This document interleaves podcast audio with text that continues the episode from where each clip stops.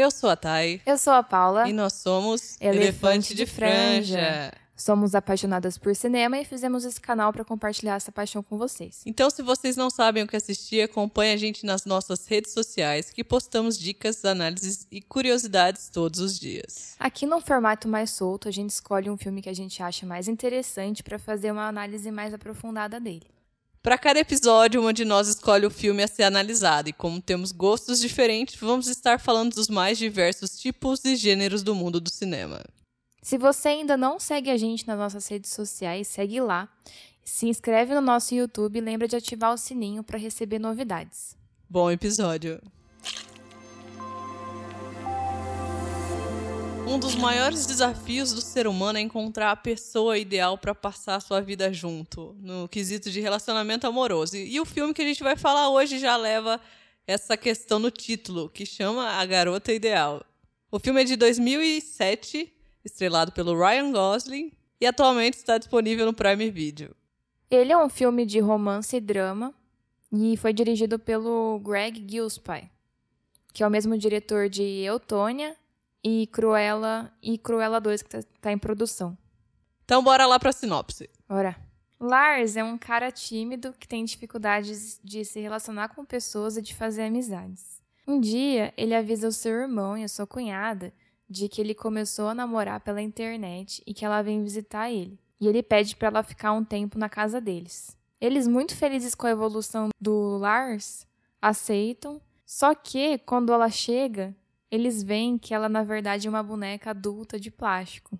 Por recomendação da médica para poder tratar o Lars, eles topam em aceitar e tratar a boneca como uma pessoa real. E não só o irmão e a cunhada, mas toda a comunidade. Bora lá para algumas curiosidades desse filme. Esse filme foi indicado para melhor roteiro original em 2008 no Oscar. A boneca que foi usada no filme, ela custou 6 mil dólares. E para fazerem um teste de como a percepção real seria dela, colocaram ela em um bar sentada de óculos escuro, com um casaco e uma caixinha de som, para ver se alguém conseguiria interagir com ela. Aí disseram que até chegou um cara pra falar com a boneca e ela falou pra ele. E mandaram uma mensagem assim: vai no banheiro, abaixa as calças e me espera lá que eu tô indo. E disse que o cara foi mesmo. Então fizeram um teste que a boneca parecia ser real. No filme dá pra ver que ela não é tão real, mas de óculos escuros num bar no meio da noite pode ser que confunda mesmo. Para não ocorrer nenhum tipo de perigo de especulações sobre relações sexuais com a boneca mesmo, ela foi produzida sem nenhum órgão genital. A boneca foi utilizada no filme.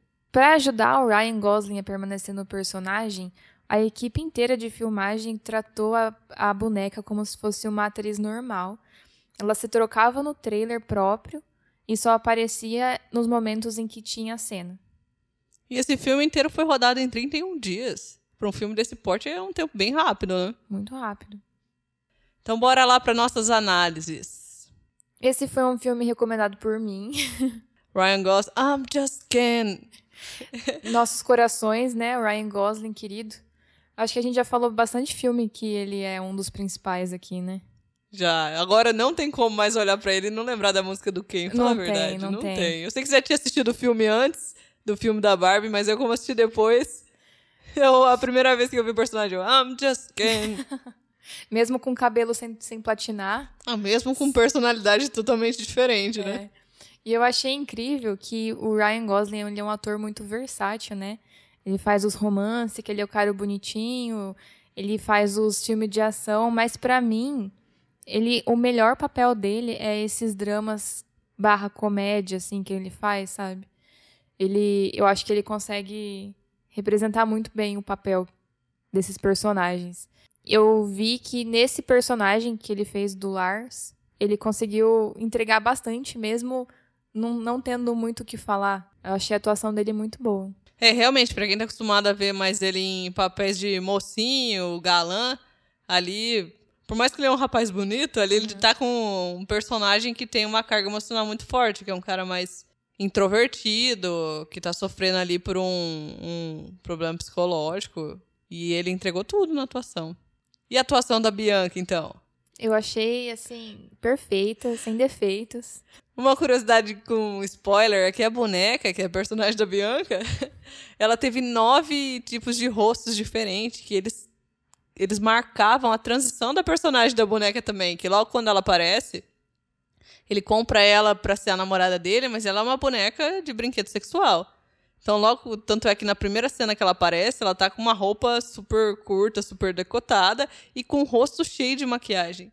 E no decorrer do, do filme, conforme ela vai se envolvendo até com a comunidade, se envolvendo com a boneca, mostra até as moças mexendo no cabelo dela, tirando a maquiagem. Então, ali aos poucos já vai mudando a feição da boneca, de uma maquiagem muito forte para algo mais neutro. E até quando ela tá à beira da morte, que esse já é o spoiler, ela já tá com o rosto mais cansado, mais diferente, já mais abatido, né, por conta da situação que ela se encontra ali. Por mais que ela é uma boneca. E o filme conta a respeito de um cara, que é esse Lars, que ele é tímido, que ele tem esse problema social, mas que ele não deixa de fazer as coisas do dia a dia dele, né? Ele tem o trabalho dele que ele vai todos os dias e ele, como bom fiel, que a cidade inteira é religiosa, ele vai para a igreja frequentemente. E é interessante a gente ver que quando ele compra a boneca, ele pede para ficar na casa do irmão, porque como ele é um rapaz religioso, eles não podem fazer nada antes de casar. Aí não podem ficar juntos sozinhos. Isso, porque daí ia ter falação na cidade, como todo mundo é religioso, ia ficar feio pra, pra Bianca, que é a boneca. A gente falou bastante da atuação do Ryan Gosling, mas eu queria destacar também a química que ele teve com a cunhada no filme. Porque, assim, Sim. o irmão é uma peça-chave no, no processo, mas a cunhada, ela se destaca muito mais, porque ela é a pessoa que é mais coração, ela tá enxergando tudo aquilo ali, sabe? Até a própria o próprio medo do irmão de tentar se aproximar mais um do outro. Então ela tenta fazer um meio-campo ali para ajudar o Lars, para ajudar o marido dela, e ela acaba tendo um destaque muito interessante no, no filme. Sim, a atuação da atriz é muito boa. A gente realmente sente essa emoção dela querer ajudar o cunhado a melhorar, a conseguir se expressar mais com, com o resto do mundo, né? É interessante que a gente vê que para ele ela tem muita importância, porque é quando ela fica grávida e tá perto da hora de, de ter o neném, que ele desenvolve essa ilusão de que ele tem uma namorada. No final, a gente meio que percebe que é por medo de perder a cunhada, porque a mãe dele é, faleceu depois que ele nasceu. E vamos pontuar aqui, é, a gente não não é especialista em psicologia, nem psicanálise, nem psiquiatria. E o filme trabalha bastante essas, essas versatilidades. Mas a gente vai é, vamos analisar o filme de uma forma mais ampla. Mas o que é o mais interessante ali do filme? Primeiro, ele cria uma comunidade, uma sociedade ideal. Então, em todos os aspectos ali. Não só, tipo, eu falei na relação da cunhada de tentar ajudar, mas a gente já percebe no, no primeiro ponto, quando eles levam ele para a médica, que a médica fala assim: ah, ele é violento? Não. Ele faz as coisas do dia dele? Faz. Então, o, ela até fala assim: ah, normalmente o corpo, o ser humano, quando ele está passando por algum processo, ele cria algo para ajudar ele a combater isso ou a superar isso. Então ela sugere para eles que, em vez de internar ele, continue com a, comprem a ideia dele de que a Bianca é real, mesmo não sendo. Aí que foi o, o primeiro ponto-chave do filme, porque o irmão dele já é um pouco mais cético, né? A cunhada já tá ali 100% tentando fazer o que for para ajudar. O irmão dele, o primeiro passo, ele queria já internar o Lars. para poder ajudar ele, sim, mas ele não, não imaginava em comprar a ideia de que a boneca seria real. Para ele era ridículo isso.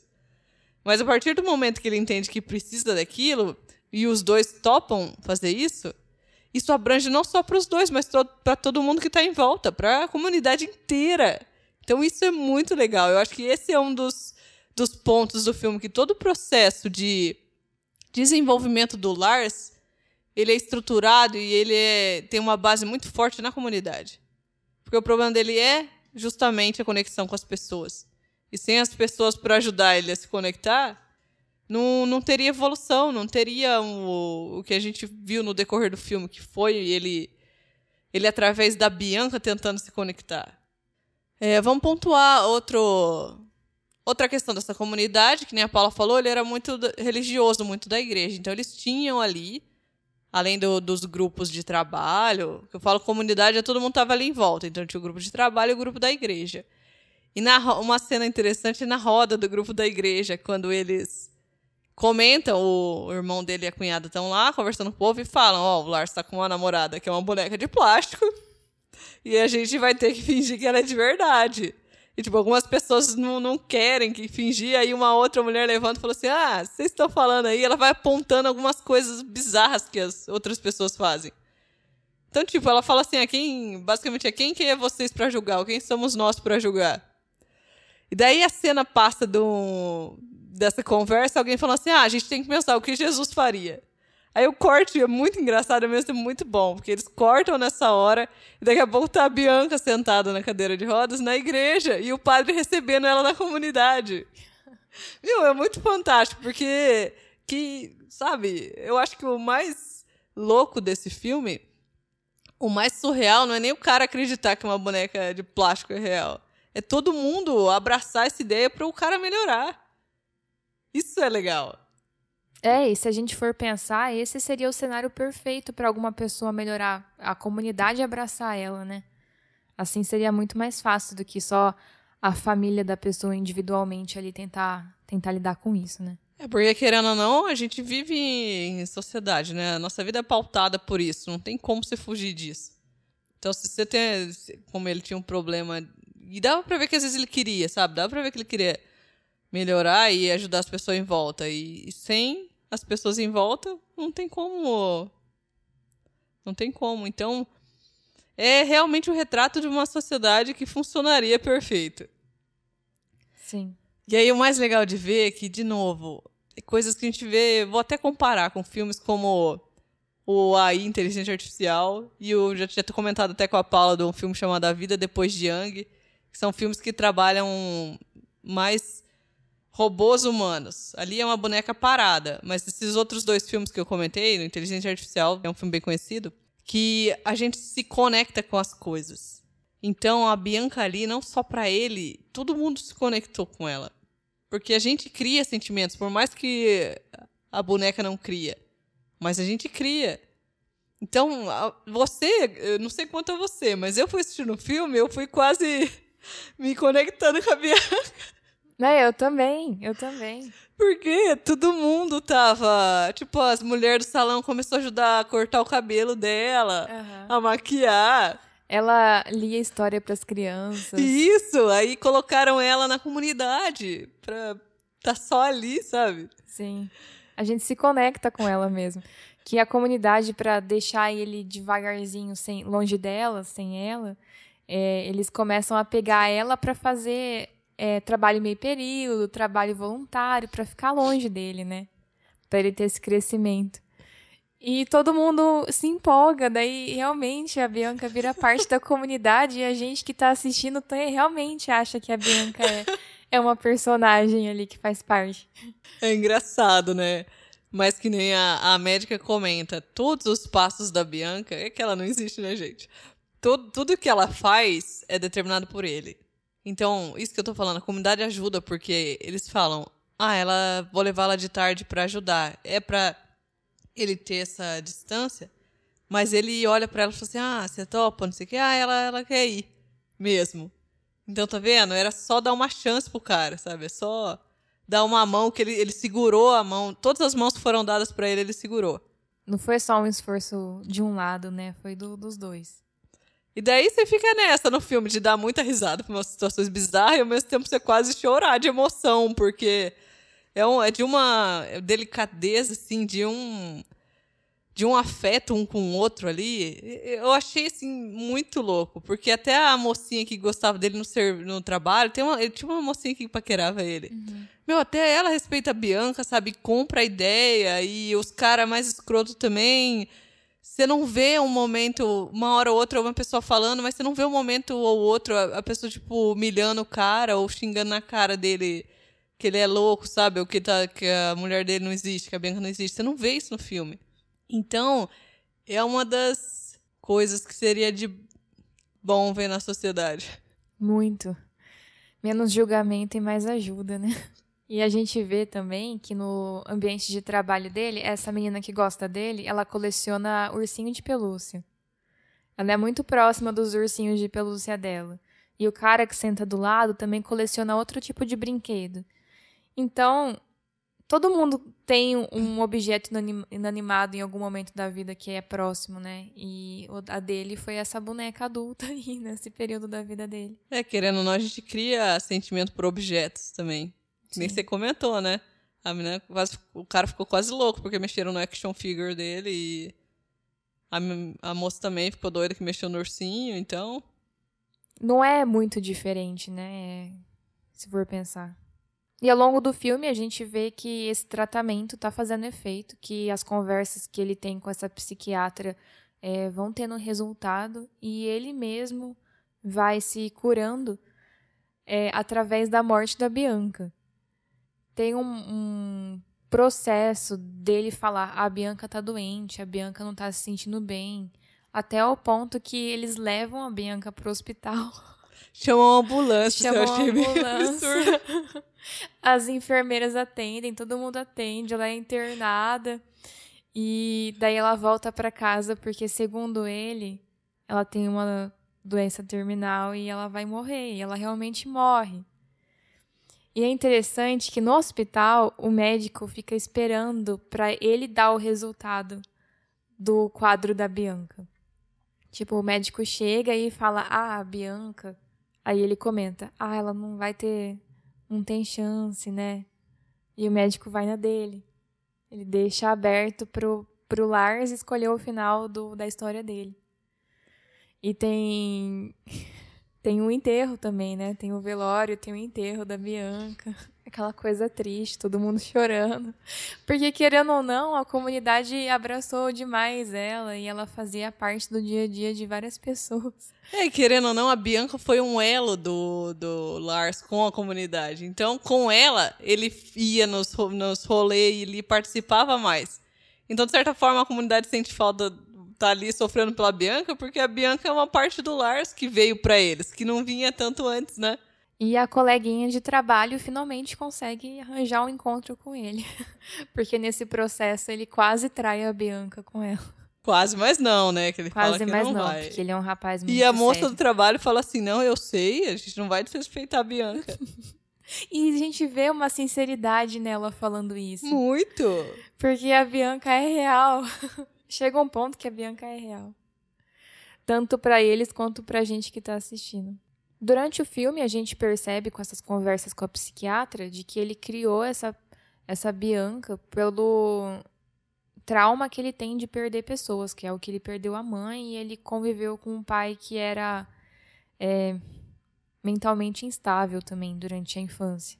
E a parte que mais me tocou, assim, com relação a isso, que a gente percebe a profundidade que tem dentro dele, é que tem uma, um momento que a Bianca ganha um buquê de flor artificial.